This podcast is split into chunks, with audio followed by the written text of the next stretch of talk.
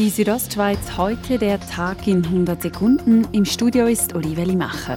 Der Bundesrat hat die geltenden Corona-Maßnahmen noch einmal verschärft. Die neuen Maßnahmen gelten befristet vom 22. Dezember bis am 22. Januar. Ab nächsten Dienstag werden somit alle Restaurants, Kultur- und Freizeiteinrichtungen geschlossen, ebenso Sportbetriebe. Im Freien darf Sport in Gruppen bis fünf Personen weiterhin betrieben werden. Die Bündner Restaurants müssen also laut Bund bis zum 22. Januar geschlossen bleiben. Beim Präsidenten von Gastro Graubünden, Franz Sepp Galuri, löst der Entscheid Enttäuschung aus. Ein kleines Türchen sei noch offen, dass man mit tiefen Fallzahlen trotzdem die Restaurants früher wieder öffnen könne. Aber dann müssen halt alle die Maßnahmen wirklich einhalten, auch die Bevölkerung. Und da muss der Kanton nochmal einen Appell einfach an die Bevölkerung machen.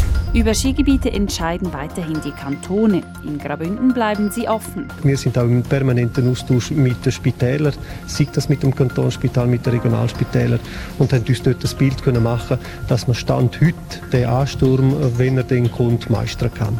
So der zuständige Regierungsrat Markus Gaduff. Auch die Anzahl Personen, die sich gleichzeitig in Einkaufsläden aufhalten dürfen, wird weiter eingeschränkt.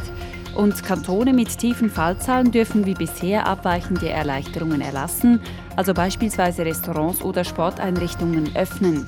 Maßgebend sind hier insbesondere eine Reproduktionszahl, die unter 1 liegen muss. Außerdem müssen die Neuansteckungen im 7-Tagesschnitt unter dem schweizerischen Durchschnitt liegen. Die Südostschweiz heute, der Tag in 100 Sekunden, auch als Podcast erhältlich.